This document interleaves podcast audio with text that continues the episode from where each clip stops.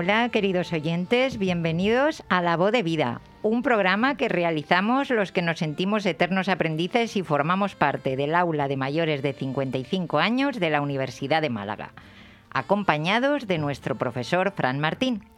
Nos pueden escuchar en Onda Color Málaga 107.3 y en nuestro canal La Voz de Vida, que lo tenemos en Spotify y en la plataforma iBox. Un saludo especial a los que nos están siguiendo a través de Facebook. Deciros que me siento bien acompañada y ya eso es un lujo en este mundo revueltillo en el que andamos inmersos todos. Carmen, Hola Yolanda. Hola, me encanta tenerte aquí cerquita. Lo mismo digo. Mercedes. Hola. Hola, preciosa. Me encanta lo mismo tenerte a mi ladito. Y José Antonio, la voz masculina de hoy. Hola Yolanda, a tu vera siempre. Gracias. Teresa, ahí la tenemos en la mesa de control. Hola, hola Teresa, muchas gracias. Pues la que os habla, Yolanda, y este grupo de gente estupenda pretendemos que el tiempo que estén con nosotros sea de calidad, que lo den por bien empleado, que disfruten muchísimo y que aunque no arreglemos el mundo revueltillo, lo dejemos un poco más bonito. José Antonio, ¿tú qué dices? Pues nada, Yolanda, pues mira, para empezar, Carmen eh, va a entrevistar a Natibel Preciado, una referente del periodismo de ayer, de hoy y de siempre. Correcto. Eh, Mercedes en su tertulia nos plantea que hablemos de eufemismos no solamente políticos. Yolanda, creo que tú vas a entrevistar a Ariana Oroz ¿Sí? Mm, para que nos hable de educación nutricional. Sí, Adriana. Adriana. Adriana Oroz. Muy bien. Me he comido una D, perdón. No, no importa. y para finalizar, pues yo voy a navegar como siempre sin rumbo y hoy voy a hablar de las víctimas colaterales. Así que un poquito de música de fondo y vamos a empezar con el programa.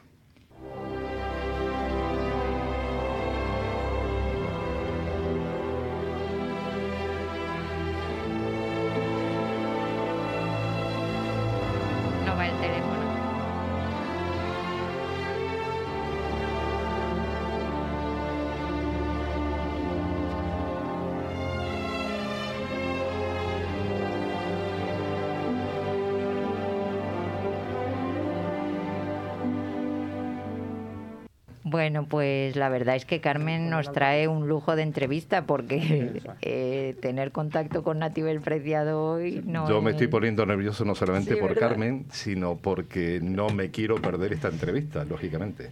Pues venga, queridos oyentes, Nati- vamos con Natibel. Natibel. Sí, Hola, buenas tardes. Natibel Buenas tardes. Preciado, escritora y periodista de todos conocida, con un buen número de distinciones en su haber, acude a nuestro programa La Voz de Vida para conversar con nosotros sobre su última novela, El Santuario de los Elefantes.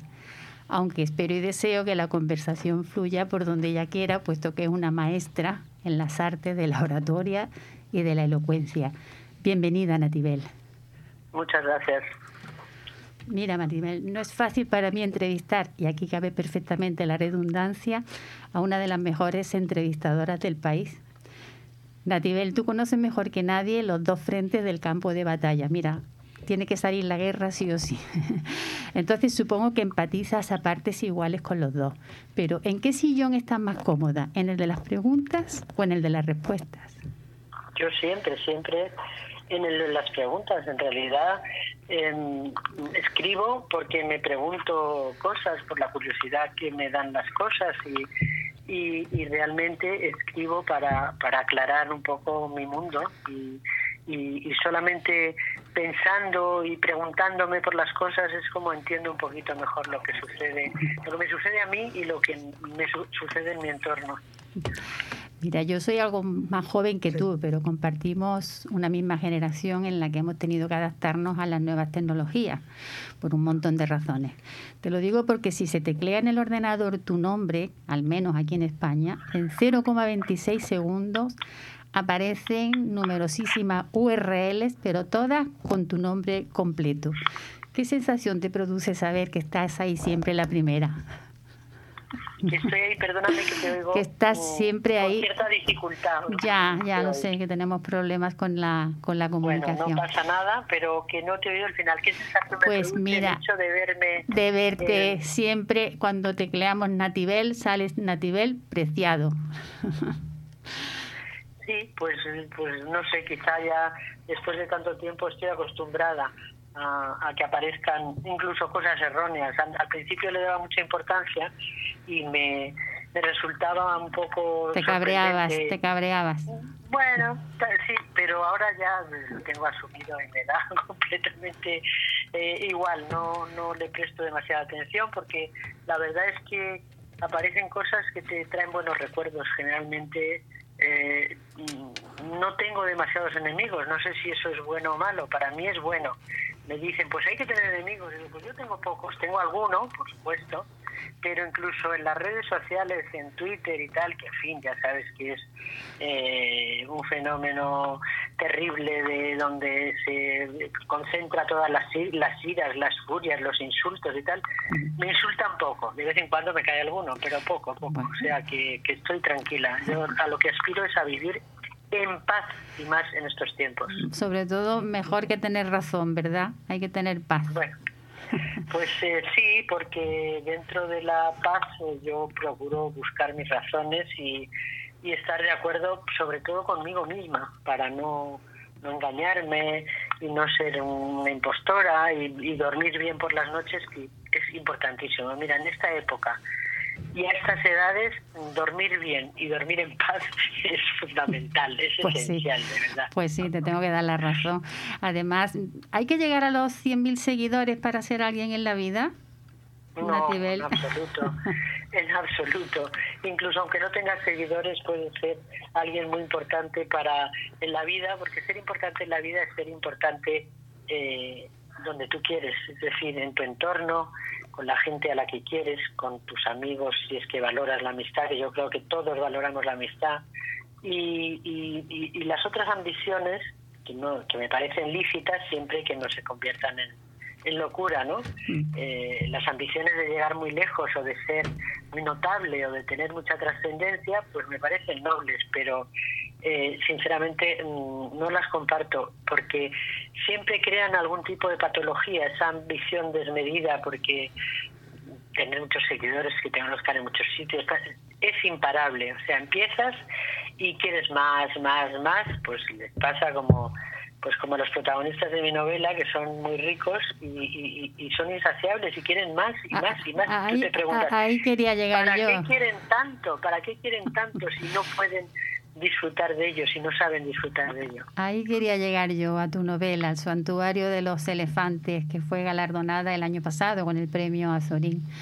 Eh, yo pienso que la pandemia fue un año súper creativo en el mundo de la literatura. ¿Cómo te influyó la pandemia en la creación de esta Pues ficción? como a todo el mundo, como a todo el mundo, con, pues he tenido, afortunadamente, no he sufrido tanto como, como otras personas que han tenido pérdidas irreparables o han tenido, han tenido la enfermedad de una manera traumática y les ha dejado secuelas y, en fin, no he sufrido tanto, afortunadamente, pero claro, es una situación que nos ha afectado a todos tácticamente eh, causando ciertos efectos que hemos compartido, pues el aislamiento, la, el no poder viajar, el no poder ver a la gente que quieres, el estar encerrada en un lugar, pues la suerte que tenemos los que los que tenemos posibilidades de hacer cosas en solitario, es decir, escribir o, o, o crear de alguna forma, o yo qué sé, ya no hablo solo de grandes creaciones, sino pues el hecho de pintar, escribir, eh,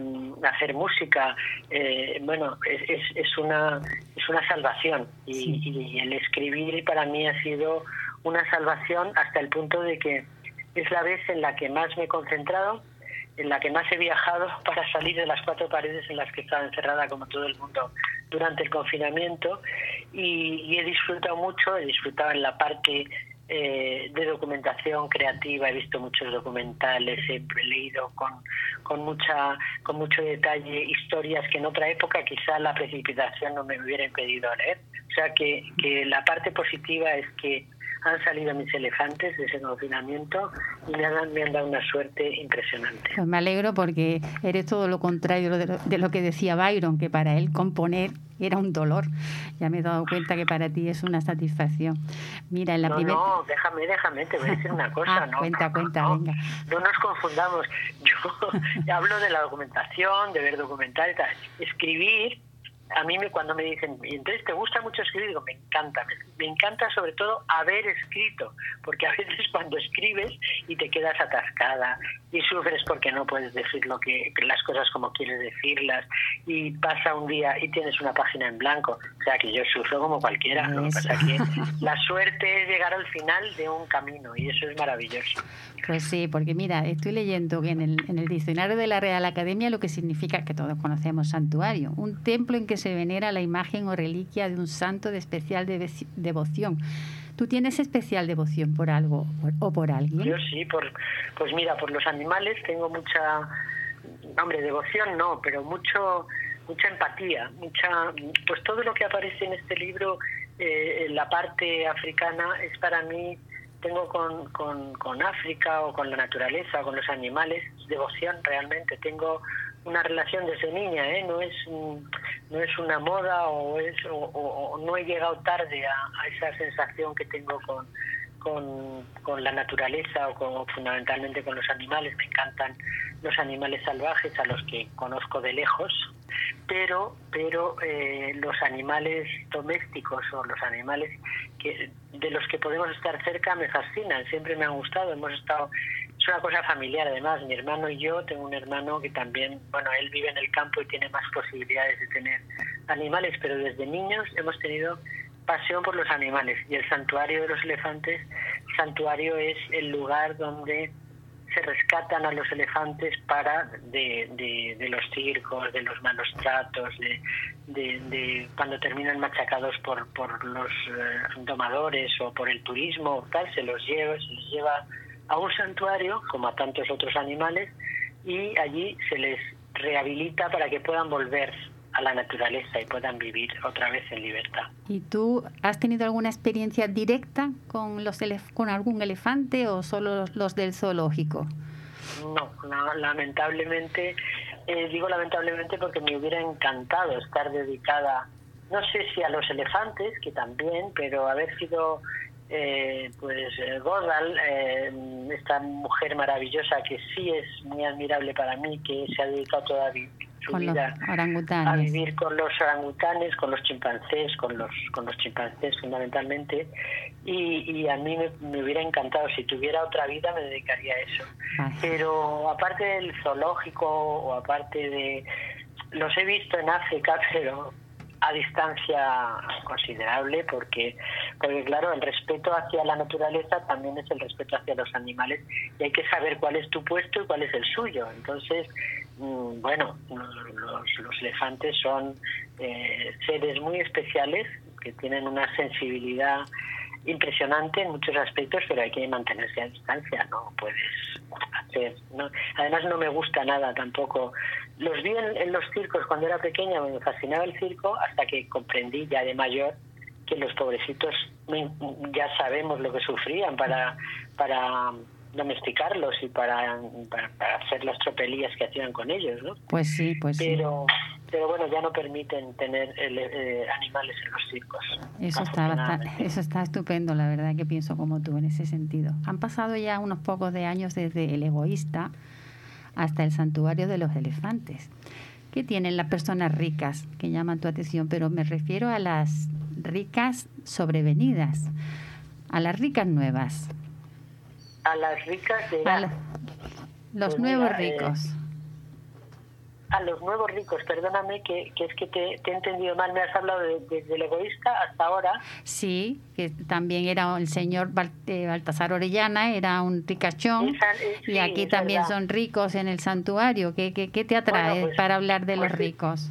Es curioso, ¿no? Aquel más que rico era un señor poderoso y, y no era un rico sobrevenido, sino que era un poderoso que tenía incluso tablas medievales en su casa, es decir, de, de varias generaciones, rico de varias generaciones.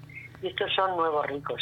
Y es curioso, mira, que es verdad, siempre descubres algo cuando te cuando desde fuera una persona tan observadora como tú ve coincidencias que yo no había caído en ello. Pues es, eh, son las dos únicas veces que he hablado de los de, personajes ricos en, a lo largo de, toda mi trayectoria literaria, ¿no? Es curioso. Pues no lo sé, de aquel me interesaba el personaje, que era un personaje muy especial, eh, que encarnaba un poco la soledad del poder y de la riqueza, pero la soledad. Y aquí son una banda, son, podríamos decir, como una manada de ricos, de nuevos ricos además, eh, que son cuyas fortunas son de origen, desde luego, sospechoso, no, de origen ilícito directamente. Por eso se van a, África cuando el gestor de fondos les dice, oye... El señor Bauman, el señor Bauman. Exacto, el grotesco, el grotesco Bauman. Sacar el dinero y se van a África pues a blanquearlo. y entonces allí se encuentran con con una realidad que les supera, la naturaleza les supera Además, a los africanos. Te interrumpo porque tú sabes que las sentencias españolas son fantásticas. No pidas a quien pidió ni sirvas a quien sirvió. Y la señora Elizabeth, pues tiene todas esas características, por lo menos a mí me lo ha parecido. a mí el que peor me cae, no sé a ti, es Carlos. Carlos eh, es el anticuario es el que peor me cae, que según iba creando el personaje le iba cogiendo más manía, más manía. Sí, porque además te vuelvo a... más repugnante. Te, interrumpo. ¿Qué tiene que ver? Bueno, Carlos, me, refiero sobre todo también a Marcos, Marcos Blum y Chocotúa. ¿Qué tienen que ver estos dos?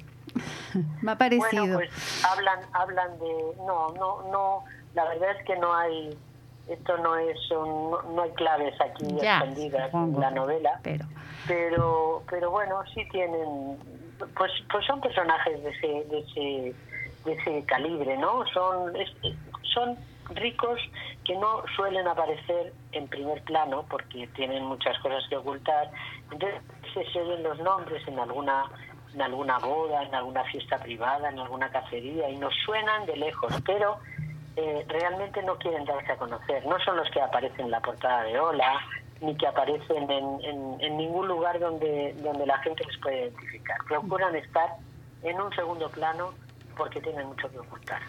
Sí, yo te puedo contar que el personaje que más me ha impactado ha sido Capa, porque ese final que él ha dado para mí ha sido terrorífico, terrorífico. La escena no la quiero desvelar porque quiero que mis compañeros lean el libro, pero me ha parecido terrible, terrible el final del señor Capa. Se me fue, Capa se me fue un poco la mano. Yo creo que, que me hice la justiciera y ahí me pasé un poquito. Pobre Capa. Pobrecito.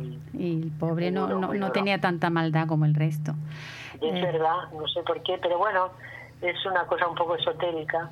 Era el personaje más pintoresco de todos y, y al final pues ya sabes que estas cosas es curioso porque mm, esta vez fundamentalmente como como eh, fabulé más que, que otras quizá por ese encierro del que hablábamos al principio pues pues se me fue la mano bueno hice un poco hay mucha alegoría en la novela hay mucho personaje alegórico. Entonces según me acordaba de cosas se encarna tal el otro parece no sé qué y tal, pues entonces me tomaba la justicia por mi mano y trataba de hacer justicia, ya que en la vida real la justicia no, no siempre funciona, la verdad. Lleva toda la razón. Natibel, sin tiempo para más, porque sé que tienes otro compromiso importante que requiere de tu presencia. Así que te esperaremos aquí en el, programa La Voz de Vida de Onda Color hasta la publicación de tu nueva novela, que supongo que pues ya estará que supongo que ya estará fermentando en algún lugar de tus pensamientos, ¿no? Estoy, estoy escribiendo, sí, sí. Me, lo, mejor que puedo hacer a pues sí. Es una es una alegría y un lujo africano poder compartir contigo estos minutos. Así que para, para finalizar... Por, por, la deferencia y por, y por, y por todo, por tu a, ti, para, para finalizar, simplemente quiero regalarte un tesoro musical que ya estamos empezando a escuchar y de escritora en África a escritora sobre África, de Karen Blixen a Natibel Preciado. Llévate esta música maravillosa de John Barry, que no necesita presentación y que espero que te emocione tanto como Chet Baker. Muchísimas gracias, gracias. Gracias. Hasta siempre y hasta pronto. Hasta pronto.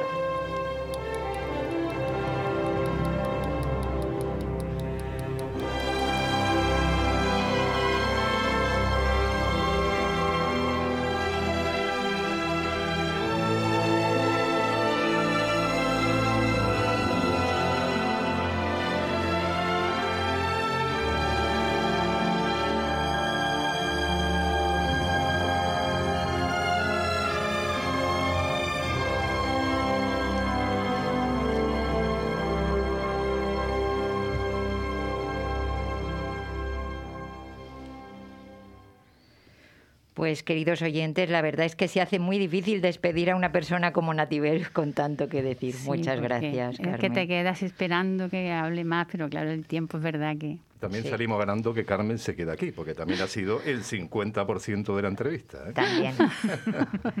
Hemos tenido tiempo, ¿no? Tiempo de calidad con Natibel y con Carmen.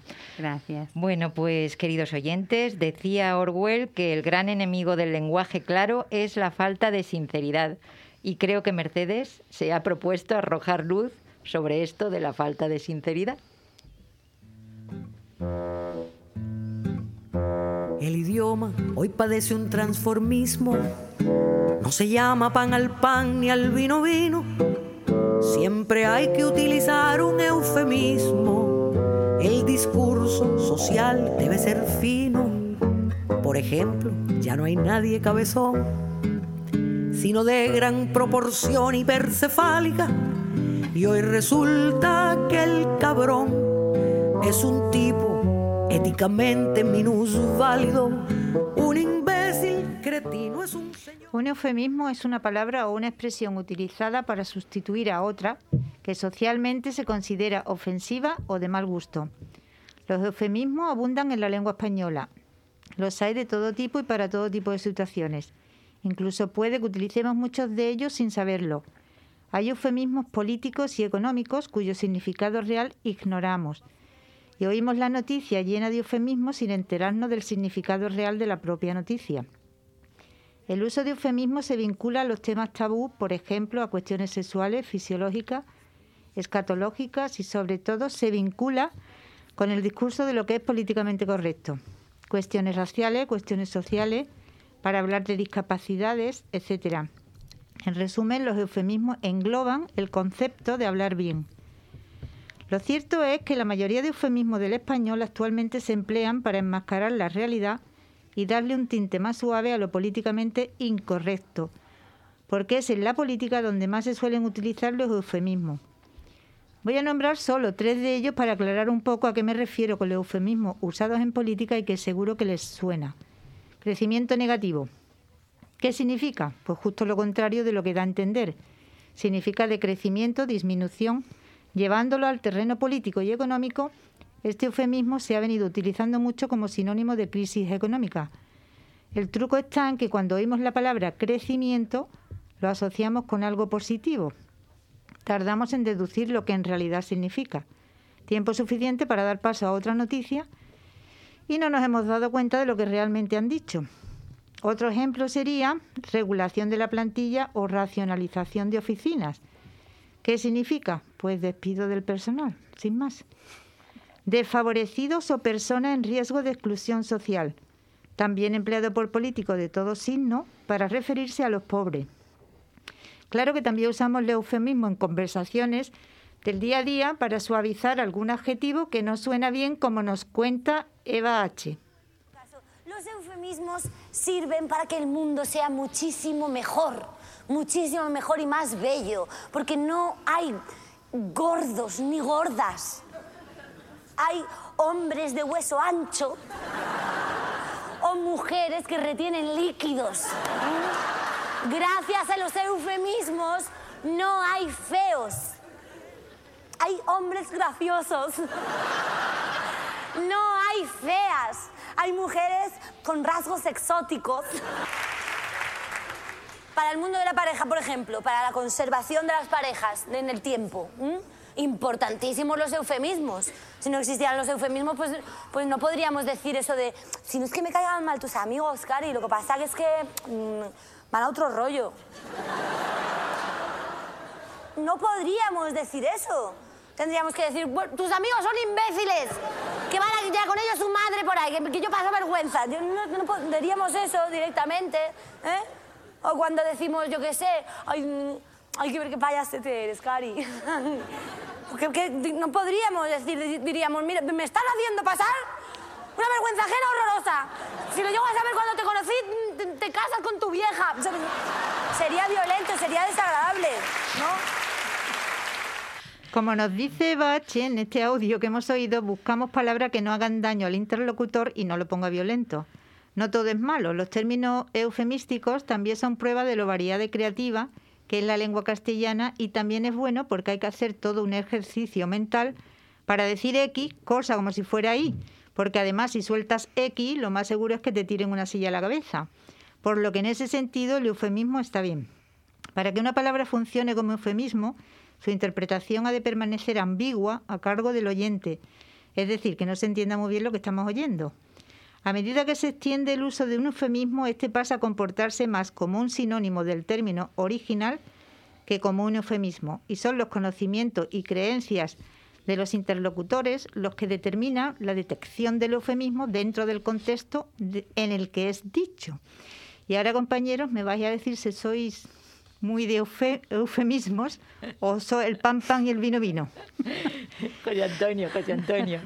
Yo es que soy de pan pan y al vino vino. Por eso te lo he preguntado. La verdad que el tema del eufemismo conmigo no va y en las últimas reuniones que teníamos, en, bueno, en el puerto mientras he estado trabajando en las reuniones, cuando empezaban con todos los eufemismos, que antes he apuntado una cosa, eh, porque tú hablabas de crecimiento negativo. Yo es que un día en una reunión del puerto llegué a escuchar de crecimiento positivo. ¿Vale? O sea, que es lo mismo, no dice nada. Y claro, yo me quedé como diciendo, vamos a ver, si estamos decreciendo, ¿cómo puede ser positivo? Positivo. ¿Vale? Pero claro, te, le dan la vuelta y al final te venden, porque se tiran media hora para explicarte lo mismo que no te enteras, con muchos más eufemismos. Creo que lo mejor es al pan pan y al vino vino. ¿Y La verdad que eh, yo coincido con José Antonio porque al haber trabajado en el mundo económico se utiliza muchísimo el eufemismo. Eh, de hecho, si, eh, si estuviera Juan aquí yo- y Félix, creo que lo corrobora- corroborarían perfectamente. Lo que se llama la prensa salmón, Sí, sí. la prensa económica, está llena de eufemismos, de palabras que no te dicen realmente lo que hay detrás. Pero es que, Yolanda, yo creo que el propio economista es un eufemismo, porque el, el economista nada más que sirve para analizar las cosas pasadas. Porque cuando se ponen a predecir lo que viene, siempre fallan. Como que no aciertan. Correcto.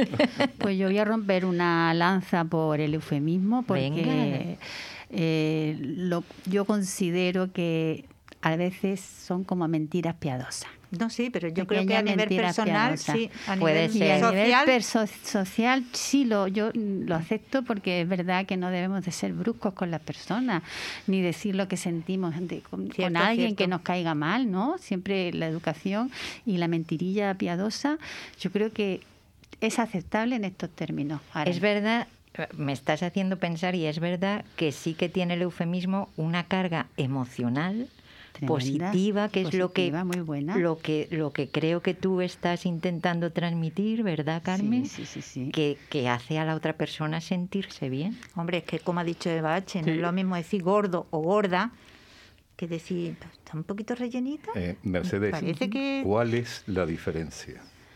Hombre, mm, La suavidad en la, la suavidad en la palabra. Pues el la suavidad en la palabra y el cariño hacia, hacia, hacia el, el que tienes enfrente. Eh, y pensar no- que a ti no te gustaría que te dijeran cosas desagradables, porque eso fin de de cuentas decir gordo, que hoy en día se debería de aceptar, porque hay gente gorda, hay gente flaca, hay gente que son más feos o más guapos, y, y no teníamos por qué usarlo como un arma contra una persona o una persona, porque sea fea, ¿qué pasa? Claro. No pasa nada. mira, yo uso, perdón, yo uso un eufemismo con mi hija que ahora se enterará cuando escuche el programa, porque mi hija habla mucho, no se parece a mí. Apaga los micrófonos. Habla muchísimo, habla muchísimo. Entonces me llama dos veces al día, cosa que agradezco, pero muchas veces me dice tantas cosas que a lo mejor a los dos días le pregunto y me dice, mamá, eso ya te lo dije. Y entonces ahora en vez de decirle, pero es que me cuentan muchas cosas o es que hablas mucho, le digo, es que me das mucha información a la vez. Ah.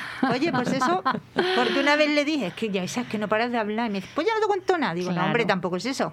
Es- Pero le digo, me das mucha información, oye, y no molesta tanto, ¿no? El eufemismo debe de ser educado. Yo pienso que la base tiene que estar en la educación. Y- pero claro, si nos vamos a temas económicos o temas políticos, ya el político es el colmo del mal eufemismo. Sí. Los políticos son los inventores del eufemismo por, por- en, en el más estado Sí, puro por excelencia, para, por excelencia, porque es la forma de engañar, porque el que es político siempre tiene que engañar, algo Vuelvo, tiene que engañar. vuelvo a estar en desacuerdo. Hoy. No, no, por favor. No me digas que los políticos no mienten, mienten más que hablan. A mí el día 30 me pagan por llevaros la contraria, así que a eso vengo a este programa.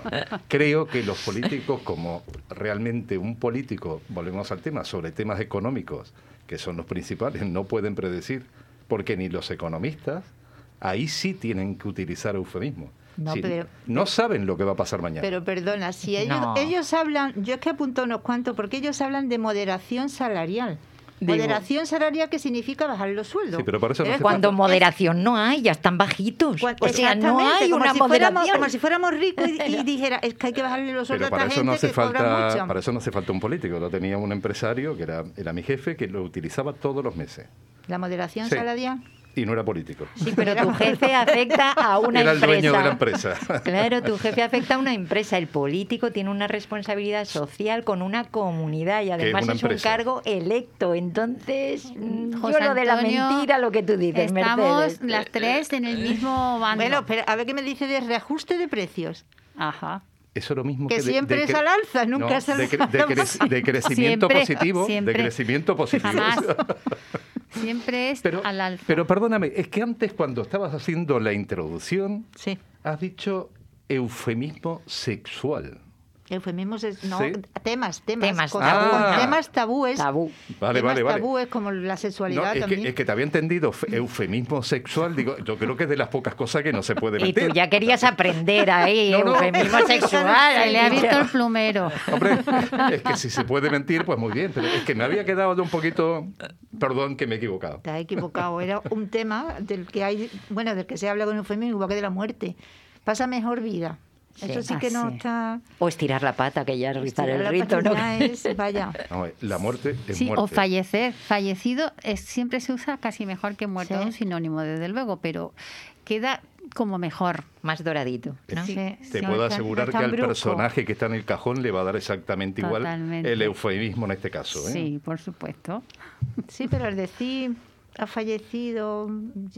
Pero suena más será para la familia, para Sí, él sí, no. Hombre, claro, Claro. A, él, a él le va a dar lo mismo. Se ha ido al otro barrio, también lo hemos dicho, ¿no? Se ha ido al otro Se ha ido barrio. al sí, otro sí. barrio y estira la pata. Estirar la pata. Ese estira la pata, ese es panota. O pas- bueno, pasó a mejor vida, sí, y, y es que no sabemos si ha pasado a mejor vida. Efectivamente, Que- lo de la otra vida Lo no lo sabemos, vida, nadie nos lo ha contado. Nadie nos lo ha dicho, así que lo de pasó a mejor vida, eso sí que me parece un, un eufemismo un poco mentiroso. Pero ahí el mejor es, era una gran persona y ni lo conocías. ¿eh?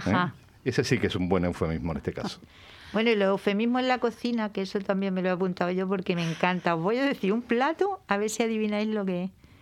Bueno, porque son mm, nombres que, que además usan seis palabras, pudiendo usar una, y son pues típicos de los platos Pero que aparecen en las de cartas estrellas de los Michelin. Ah, Eso te iba a venga, decir. Tú- venga. Tú, mira una carta de estrella Din Michelin. Dun- escucha, escucha, José Antonio, a ver si tú lo aciertas. Din, Dinsun, perdón. Dinsun castellano al horno de piedra con conserva de atún.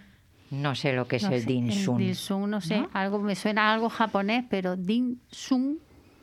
José Antonio, tú que eres muy Ah, cocinitas. yo pensaba que el eufemismo era el cochinillo o algo. ¿no? Dinsun castellano al horno de piedra con conserva de atún. En definitiva, No, lo de la conserva atún con el cochinillo no pega, así que no puede Con ser. conserva de atún. Pues lo mí- que viene siendo una empanadilla. Oh, Madre mía. Lo de castellano lo había yosa. entendido, o sea, es una empanadilla castellana. Una yosa, porque las yosas no dejan de ser las empanadillas nuestras. Las, Ah, por eso- las por eso, yosas ¿eh? japonesas o chinas. Otro, otro, Sí, otro sí, que os voy a decir. Hoy están de moda. Semicuajo de campero con secretos de cebolla y patata pochada. Semicuajo, lo del huevito medio Semicuajo. cuajado, puede ser. Una tortilla simple y De huevo moronda. campero, un semicuajo de, de huevo campero ser, ¿no? Huevo- con secreto de cebolla y patata pochada. El secreto, Ese es muy fácil, ¿eh? El secreto de cebolla. Secreto de cebolla, no lo entiendo yo el secreto, porque la cebolla es más clara. son, son la cebolla eufemismos, son eufemismos. que te hace llorar ese plato. Pues la típica tortilla de patata. Eh, eh, lo he dicho, ¿eh? ¿Lo has dicho? Lo he dicho. Ay, ¿no te he oído? ¿No te he oído? Bueno, pues acabamos y voy a acabar, como siempre, hoy, hoy acabo con un argumento del filólogo y director de la Real Academia Española, Lázaro Carreter, que ya ha fallecido. El eufemismo delata siempre temor a la realidad, deseo vergonzante de ocultarla, antifaz del lenguaje impuesto a su rostro verdadero y, en definitiva, afán de aniquilarla. Pero lo que existe no se borra con palabra. Ojalá fuera cierto. El eufemismo es decir casi lo mismo, casi lo mismo, pero no igual. El eufemismo es decir casi lo mismo, casi lo mismo, pero no igual. No es lo mismo decir habrá sangre porque comienza una guerra. A decir ciudadanos nos vemos forzados a una incursión aérea. Si me dicen que mi economía tendrá un crecimiento negativo, aunque sea crecer para abajo es crecer y me quedo más tranquilo. Si eres un falso autónomo, emprendedor de la España que madruga. Es mejor a madruga, cabrón, tu madruga, que eso al poder sí que la ayuda. No es lo mismo decir comunico la interrupción del hecho conyugal. A decir que te aguante tu padre en Abu Dhabi, que muy tranquilito está. El eufemismo es decir casi lo mismo. Casi lo mismo, pero no igual. El eufemismo es decir casi lo mismo. Casi lo mismo. Pues muchas gracias, compañera Mercedes, por hacernos reflexionar, aprender y reír un rato. Yo os traigo también cosillas para aprender, o al menos esa es la intención. Hoy tenemos con nosotros a una persona muy especial para mí. Ella se llama Adriana Oroz Lacunza. Es de Pamplona, graduada en nutrición humana y dietética y máster en nutrición en la actividad física y el deporte. La conocí a través de un nutricionista que me gusta mucho en las redes, Julio Basulto, y su tarea como divulgadora la verdad es que me apasiona y le apasiona a ella, porque cuida con mimo su red social. Y cuando le propuse por Instagram dedicarnos un ratito, no lo dudó, y digo, no lo dudó, porque su respuesta fue automática a mi pregunta.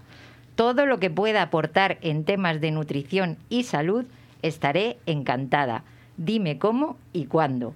Creo que con esa respuesta, queridos oyentes, Adri no necesita más presentación. Hola, Adri, bienvenida a La Voz de Vida. Hola Yolanda, Hola. encantada de estar aquí, eh, como bien dices tú, para hablar de temas de nutrición y salud. Muchísimas gracias por tu presencia y tu encanto para estar aquí. Mira, los que me conocen saben que mi alimentación empezó a cambiar cuando conocí el plato de Harvard, allá por el año 2019. Y tú has escrito un libro, El método del plato, que desde esta ventanita recomiendo para su adquisición. De hecho, esta Navidad, en nuestro amigo invisible, se lo regalé a mi compañera Teresa, que está en la mesa de control hoy, porque creo que es altamente regalable. Refrescanos lo primero y para que nuestros oyentes lo conozcan de primera mano, ¿qué es el método del plato? Bueno, pues como dices tú, yo no he inventado este método, este método ya viene... eh, No se oye. Adri, eh, hola. Hola, ya estoy por Hola. aquí, cortado. disculpa, disculpa las cosas del directo. Mira, te estaba preguntando y si quieres seguimos con esa pregunta, que nos contaras de primera mano qué es el método del plato. Sí, pues como decía, es una herramienta que se utiliza mucho para enseñarnos a cómo crear platos equilibrados y completos. Se podría decir que nos reeduca un poco en, en, en ese aspecto, ¿no? Porque al final nos enfrentamos a un plato dos veces al día y creo que es importante saber cómo hacerlo, ¿no? Entonces, lo que nos enseña es asegurar una base vegetal, e incluyendo verduras en la mitad de nuestra comida o de nuestro plato, verduras en su versión cruda o cocinada, Luego, un cuarto del plato deberíamos em, eh, crearlo con alimentos ricos en hidrato de carbono para que nos aporten un poquito de energía y que sean de buena calidad, pues arroz o pasta integral, pan integral, eh, legumbre, eh, tubérculos, ¿no? Y luego otro cuarto del plato a partir de alimentos ricos en hidrato de esas proteínas, por ejemplo, carne, pescado, marisco, huevo o incluso legumbre. Y ya luego nos quedaría como em, acompañamiento la inclusión de la grasa, ¿no? A partir de oliva principalmente eh, a la hora de cocinar o alinear. Entonces, con esta repartición, como decía, conseguimos platos completos pero a la vez equilibrados. Pues muchísimas gracias, Adri. Yo creo que has explicado perfectamente el plato de Harvard. Y eh, de tu libro me ha gustado mucho la parte personal, en la que cuentas eh, pues que empezaste teniendo problemas con el peso y yo creo que todos los que hemos tenido problemas con el peso, en parte de nuestra vida o en algunos momentos de nuestra vida, nos hemos sentido un poquito estafados, entre comillas, ¿no? Y hay en estos momentos una red importante de nutricionistas en nuestro país que tenéis como objetivo enseñarnos a comer, cada uno con sus estilos de comunicación diferentes. Pero mira, Adri, a mí eh, personalmente lo que me ha gustado de ti es el punto de flexibilidad que introduces, que creo que es muy importante para nuestra salud nutricional y mental. Háblame de esa visión tuya que yo percibo en tus publicaciones de la flexibilidad y que reconforta tanto. Hombre, yo al final eh, fomento mucho esa flexibilidad ese equilibrio porque considero que los extremos nunca son buenos y generalmente cuando estamos en extremos o pensamos en el todo o nada, al final solemos ir al todo, ¿no? Entonces yo creo que esto puede traernos eh, muchas consecuencias eh, a nivel eh, ya no solo de alimentación, sino también a nivel conductual. Entonces yo, cuando alguien mira mi consulta, yo lo que quiero es que esa persona consiga su objetivo, pero que lo mantenga. Por eso yo no fomento el hacer una dieta durante un tiempo concreto, sino enseñar a esa persona a cómo debe alimentarse y cómo puede eh, compatibilizar esa alimentación pues con su estilo de vida actual, con sus gustos, con sus preferencias, con sus rutinas, ¿no? Pues para que no sea un cambio tan drástico que eh, sea incompatible con la vida que tiene y quiere tener. Muy importante, muy importante la mm. flexibilidad mental, la verdad. Eh, en tu libro y en las redes tumbas mitos alimentarios que se han perpetuado y que siguen estando en nuestra sociedad. ¿Y qué te parece si derribamos algunos? Encantada. Siempre, siempre hay tiempo y de hecho hay, hay muchos. Eh, de hecho, uno de los mitos con los que ya eh, este, este método del plato rompe, y, en mi caso con este libro, es el que no se pueden mezclar eh, pues proteína e hidratos, ¿no? claro, yo en este aspecto en el plato lo fomento su, su su mezcla, ¿no? Pero yo, eh, para este mito, lo que digo es que los alimentos como tal ya nos aportan ambos nutrientes. El claro ejemplo es la legumbre, aporta hidratos de carbono y también proteína, por lo que esto de las dietas disociadas, de que no se puede mezclar alimentos ricos en proteína en hidratos, no tiene sentido porque ya de por sí los alimentos lo tienen. Sí, no, tiene por ejemplo, luego también el vasito de limón en ayunas, que parece que eso pues también es, es milagroso y en el fondo milagros no existen, o sea, al final yo creo que es poner un poco de sentido común y que si te gusta el vaso con, con limón en ayunas, puede ser una opción de empezar el día con cierta hidratación, pero al final lo que importa es bueno, eh, cómo Luego come bien, ¿no? estilo de vida. Luego come bien el resto del día, ¿no, Adri? Eso es, eso es. Mira, en tu libro también enseñas a diseñar nuestros propios menús semanales y lo haces de una forma bastante fácil, para mi punto de vista, bastante didáctica y eso lo convierte en una escuela de aprendizaje. Das muchas recetas, pero no das ninguna caloría. Y me gustaría preguntarte por qué no incorporas calorías. Bueno, porque yo creo que al final las calorías tampoco nos educan. Es decir, yo creo que es más interesante educar a la población en cuál es la ración de un alimento que puede ser adecuada para su consumo, ¿no? Pues tanta cantidad de tanta cantidad de arroz, pero es que las calorías al final eh, no, no nos dan una información real y, a veces las calorías nos confunden, ¿no? Porque no podemos comparar unas calorías que nos aporta un plato de legumbres con las calorías que, que mm, nos aportan las galletas, ¿no? Y a veces las calorías nos pueden derivar en, en, conductas más de compensar y, bueno, en general la nutrición no viene de calorías, sino de alimentos y de nutrientes. Entonces yo creo que es mejor educar en ese aspecto. Muy interesante esa aclaración. Gracias, Adri. Y otra cosita que me gustaría preguntarte, cuando empiezas a comer mejor, la verdad es que te sobran muchos pasillos de los supermercados. Y me gustaría que habláramos de la importancia de la compra. ¿Lo que compras es lo que acabas comiendo? Claro, porque al final lo que compras es lo que tienes en casa y es lo que al final acabas consumiendo. Entonces yo creo que eh, la clave empieza por ahí. Eh, en el día a día al final pues tenemos igual más o menos dificultades para cocinar o para hacer las comidas del día. Entonces si llegamos a casa y tenemos a nuestro alcance alimentos de calidad, pues es más fácil que la consecuencia, que la consecuencia sea comer bien, a diferencia de no tener nada. Eh, o acabamos picando cualquier cosa que tengamos por casa que tal vez no sea de buena opción o incluso ahora que ya está cogiendo mucha fuerza, pues pidamos para, para comer en casa. Entonces yo creo que es importante enseñar a la gente a qué tiene que comprar, cómo, para que la consecuencia le, le resulte más fácil. Pues para mí también, y me gustaría comentarte, hay un punto de inflexión en el método del plato y es esa mitad izquierda llena de frutas y verduras, porque eso lo cambia todo te cambia la manera de cocinar, te cambia la manera de entender la alimentación, te hace ver lo mal que comes y convertir las verduras y las frutas en la base de la pirámide para mí ha sido una verdadera revolución. Me gustaría ahora hablar de números contigo y que me comentaras las ingestas mínimas de verduras y frutas un poco para que la población en general se diera cuenta de lo escasitos que andamos. Sí, como te decía al principio, el método del plato nos reeduca. Eh, sí que hay gente que igual te dice, no, pues yo sí que tomo verdura, ¿no? Pero igual hacemos dos veces a la semana, ¿no? Como un plato principal y ya está, pero en el día a día falta la ingesta de vegetales. Entonces, la recomendación está en cinco raciones de verduras eh, hortalizas y frutas al día. Es decir, mínimo dos raciones de verduras, que esto lo podemos cumplir con el método de plato aplicándolo en comidas y cenas, es decir, siempre en cada comida que hagamos principal, algo de verdura tiene que haber y que sea la protagonista, que es la importante, que es importante porque va a hacer que la ración se ajuste. Y luego mínimo tres raciones de fruta al día, entendiendo que una ración depende un poco del tamaño, ¿no? Es decir, una manzana es igual a dos kiwis porque esos son más chiquitos, o dos mandarinas. Entonces, en total, como decía, hablaríamos de cinco raciones de verduras y frutas diarias. Muchísimas gracias, Adri. En este mes de febrero, y ya lo apuntabas tú, se celebró el Día Internacional de las Legumbres. Y yo sé que eres una gran defensora de las legumbres. Y me gustaría preguntarte qué tienen las legumbres para que la Organización Mundial de la Salud y tú las defendáis a muerte.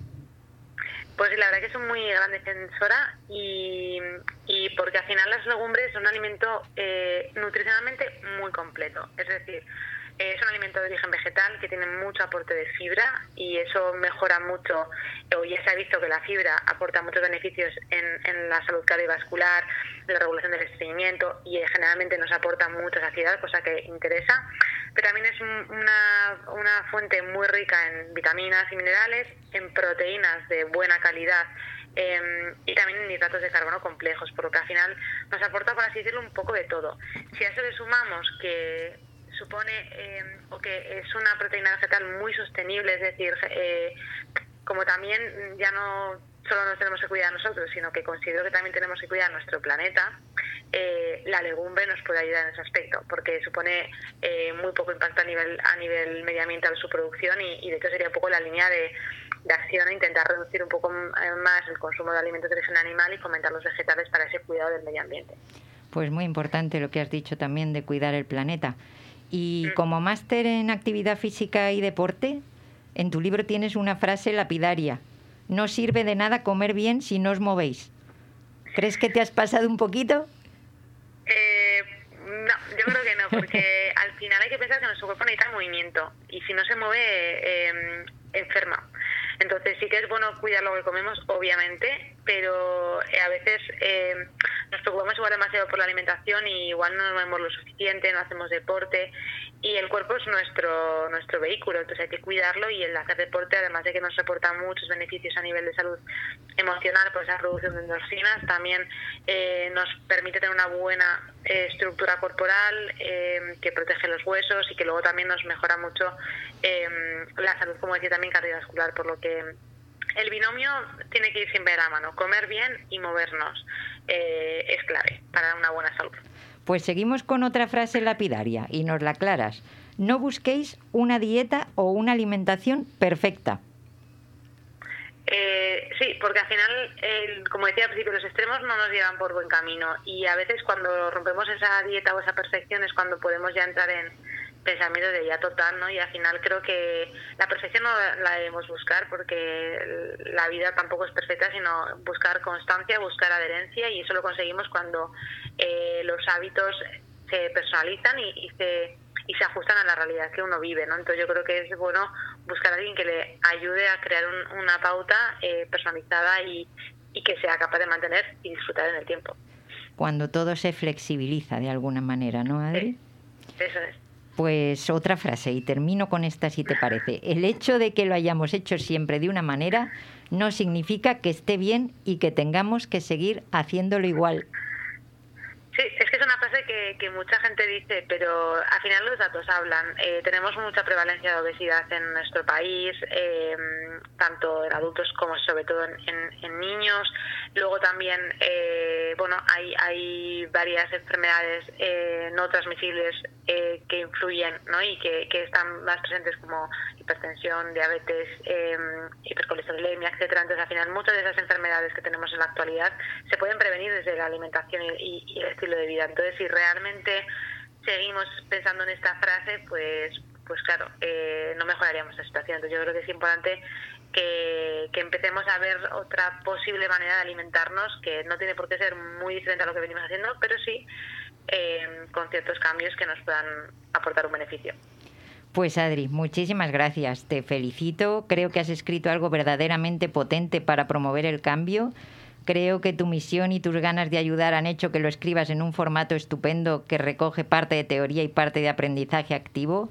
Enseñas a aprender y enseñar a aprender es lo que va realmente, eh, lo que vale realmente en cualquier aprendizaje Conjugas y haces juegos malabares con las cuatro patas de un banco, autoconocimiento, alimentarse, nutrirse y la pata más importante que se olvida siempre, disfrutar de comer, disfrutar de este proceso de aprendizaje. Y me gustaría terminar diciéndote si te apuntas a otros programas de la voz de vida. Bueno, como ya hice la primera vez, la respuesta es clara y encantada de volver a poder formar parte de, de algún programa contigo hablando de temas de nutrición y, ha sido un placer haber sido invitada y haber compartido con vosotros un poquito mis conocimientos y mi experiencia. Pues el placer ha sido nuestro. Infinitas gracias, Adri. A ti. Adiós, preciosa. Adiós. A comer sano tienes que aprender y a comer todo y a nutrirte bien, porque comer sano Suena bien, ya que te da todo lo que tienes que tener. Es menester tener buena salud y es importante que esto salga a la luz. Pídete un gazpacho andaluz en el comedor más cercano de la US. Como te lo digo, es solo un consejo, pero también puedes pedir un salmorejo y te aseguro que llegarás a ser viejo, porque comer sano te ayuda a llegar lejos. A tu organismo nunca le hará daño, porque comer sano tiene efecto con los años. Comer suena bien. Pues queridos oyentes, esta no es la música que me emociona realmente, como dice Carmen, pero bueno, ahí ha quedado ese rap de comer sano, ¿no? Bueno, alguna, algún gesto de, docente tiene con para, para que lo escuche. Además, Yolanda, las espinacas causan mucho daño al cerebro, o sea, y la música, digo, esta no es Yolanda. Y las legumbres dan muchos gases, que también hay que hablar de los efectos secundarios. Hay que echar echarle comino, ¿no? Hay que echarle comino. Mira, hablando de efectos secundarios, me parece que José Antonio nos trae algo de efectos, efectos colaterales, ¿no, compañero? Sí, lo que pasa que lamento, eh, porque bueno, va a ser un tema un poquito triste, pero como me toca de cerca, eh, lo quería compartir con vosotros. Hello, Hello,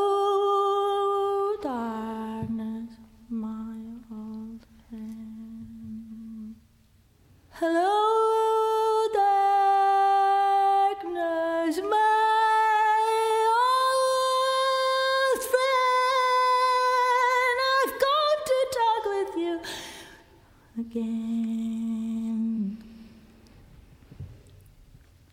Because a vision softly creeping left its seats while I was sleeping, and the vision that was planted in my Bueno, pues hoy empiezo con esta canción triste, Los sonidos del silencio, en versión de la catalana Silvia Pérez Cruz, porque os voy a contar una historia que afecta a una amiga mía que une de alguna manera a Ucrania con Málaga. Os voy a hablar de una de esas tantas historias personales que deja la guerra por el camino. No voy a hablar de tanques, ni de aviones, ni de refugiados. Voy a hablar de una amiga mía que desde hace unas semanas es una víctima colateral de la guerra. Os quiero contar cómo un conflicto puede afectar a tu vida cotidiana, cómo puede destrozar tu vida de un día para otro. No hace falta estar en la zona de guerra ni tener que correr a un búnker para salvar tu vida. No. Hablamos de la vida cotidiana como la, la que tenemos cualquiera de nosotros. Nadia es una ucraniana que llega a Málaga hace unos 20 años y por casualidad de la vida mm, nos hemos hecho muy amigos. Hemos compartido en estos 20 años toda su vida. Nos contaba cosas de su hijo pequeño que se había quedado en Ucrania, ya últimamente, lógicamente, cosas de sus nietos. Al poco tiempo de estar en Málaga emprende una nueva relación con Cristian, otro ucraniano, que también forma parte de nuestro círculo. En el año 2014 sus vidas empiezan a cambiar, Rusia invade Crimea, mira por dónde nuestra amiga es de Crimea, de un día para otro cambia de nacionalidad. Un día era ucraniana y al siguiente pasa a ser rusa como por arte de magia. Pasan de ser una pareja que compartía muchas cosas a que su relación se tambalea, ya que ella es medio rusa, medio ucraniana, pero él es ucraniano, ucraniano. Pasa el tiempo y poco a poco consiguen recomponer su relación, pero hace unos días llega este nuevo conflicto y la vida les cambia por completo. Como he dicho antes, mi amiga es de Crimea, su hijo vive en Crimea, no es territorio en zona de guerra ahora mismo, pero sí forma parte del conflicto. Lo mismo que su madre, hace ocho años era ucraniano y ahora es ruso. Como ahora Crimea es de Rusia, el hijo de Nadia ha sido movilizado por el gobierno ruso como parte de las milicias reservistas de Crimea. Mientras tanto, en Málaga, una mañana, Nadia se levanta como todos los días y se encuentra con una carta de despedida de Cristian, su pareja, en la que le decía que se había ido con dos amigos ucranianos a formar parte de las milicias voluntarias de defensa de Ucrania. Nadia me comenta que su vida ha quedado destrozada para siempre por un lado, su pareja forma parte de un bando y su hijo forma parte de otro. Que aunque todo esto se arregle y a ellos no les pase nada, el enfrentamiento va a seguir estando ahí. Estos dos pueblos se van a odiar para siempre. Los rencores y las venganzas serán caldo de cultivo. Son cosas que pasan en las guerras, son todas esas pequeñas historias que no nos damos cuenta que pasan la cantidad de vidas que quedan destrozadas para siempre sin ningún motivo, sin haber hecho nada. Y gane quien gane la guerra, ella ya es una víctima colateral perdedora. A partir de ahora, cada vez que oiga esa palabra, víctima colateral, le pondré cara. Ya no será más una palabra fría inventada para tapar barbaridades. Lo que es una barbaridad es la propia palabra en sí las víctimas no son colaterales, son víctimas sin más y sin saber por qué.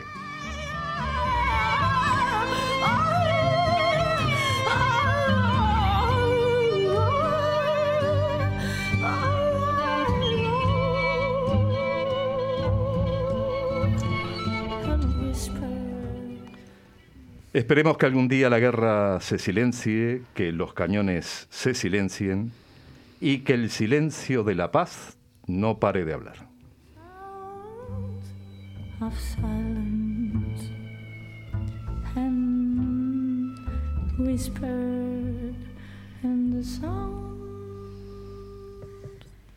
Pues queridos compañeros, si os parece, reflexionamos un poquito sobre esto que ha traído José Antonio y que me parece tan, tan, tan importante porque estás hablando del sufrimiento de las personas. Y porque estás hablando de alguien ya conocido, De, carne y hueso, no del que te ponen en la televisión o el de, los, de, de, las fotos de los periódicos. Y más que nada, cómo las decisiones que que no son eufemismos, que en este caso estamos hablando de decisiones puras y duras de los gobiernos, le van afectando a la vida de una persona hasta llegar a destrozarla por completo. Es que fíjate que jamás había caído en, lo que has traído tú a colación hoy con el tema de que te levantas ruso, te acuestas ucraniano o te acuestas ucraniano y te, levantas ruso. es, algo increíble lo que está sucediendo. ¿eh? Y más que nada, lo que tú dices justamente en el tema de Crimea principalmente, eh, ten en cuenta que el hijo, eh, al, haber, al haberse quedado lógicamente en Crimea y, y ahora forma parte de Rusia, pues lo han movilizado dentro de lo que son las milicias de allí. Pero claro, su pareja, que es ucraniano ucraniano, se ha ido de voluntario a las milicias ucranianas. O sea que y es como una guerra civil, es, como una guerra civil, porque a fin de cuentas son pueblos hermanos, siempre han sido pueblos hermanos. No es que Rusia y Ucrania yo piense que, que, que, sean no, lo mismo. Han, han, compartido parte de la historia. sí, pero te quiero decir que son pueblos hermanos, pero diferentes. Tú lo has dicho antes, eh, a mí cuando me lo estaba comentando, pues lógicamente se me venía la imagen, la guerra civil, en la que volvemos al tema, que sin entrar en ideología, porque las culpas siempre la tiene todo el mundo, no la tiene uno solo. Efectivamente. Pero que al final salpica la vida de las personas y a lo mejor ha habido hermanos de un bando y de otro, vamos. El caso claro, pero, pero el que los manda a esos sitios, el que los manda al, campo de batalla, no coge el fusil. Ese solo lo manda. A mí lo que me molesta la palabra. Eso nos molesta también a todos, siempre lo pensamos, que el que da la orden nunca aparece en el campo de batalla. A mí me molesta mucho la palabra víctima colateral, porque, bueno, siempre me ha molestado, porque esa la inventó Lyndon Johnson, que fue el presidente de Estados Unidos cuando fue la guerra en Vietnam, eh, cuando fue el famoso bombardeo con Napalm, en que hubo cerca de 30.000 víctimas colaterales, ¿no? Mire usted, si usted eran víctimas. Si usted está bombardeando, pues lógicamente es una víctima, ¿no? y a partir de ahí, pues se ha ido deformando la palabra y se utiliza para cualquier cosa. Se usa más daños colaterales, ¿no? que ahí entran las víctimas que no se cuentan ni siquiera como personas. Daños colaterales cuando mueren civiles. Eres un número. Y es exactamente. sí, te conviertes en una cifra, ¿verdad? Sí, tremendo. Gente, ya te digo, gente de palpable, que los tienes al lado, que son vecinos tuyos. Sí, sí. ¿Me, dais un minutito para contaros una cosita que he visto esta mañana? Claro, que sí, Teresa. Que me ha encogido el alma.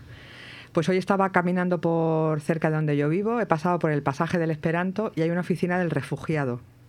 No os podéis imaginar la cantidad de gente que había, eh, que además me ha sorprendido muchísimo. Estaban haciendo cola, me imagino que, acabarían de llegar. Había mucho niño, mucha señora mayor y, mucha mamá.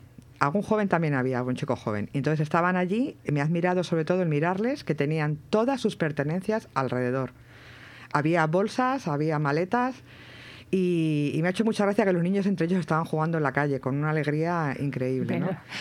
Que, pero vamos, me ha dado una sensación porque he pensado que en cualquier momento cualquiera de nosotros podemos pasar por lo mismo. es, tremendo, es tremendo, es tremendo, Lo tenemos tan cerca que nos puede tocar efectivamente. Es que cuando dicen no hay tercera guerra mundial, yo creo que sí la hay ya. Bueno, yo ya llegué ya ha empezado que de momento que están ya enviando que Estados acabe, Unidos no se acabe allí.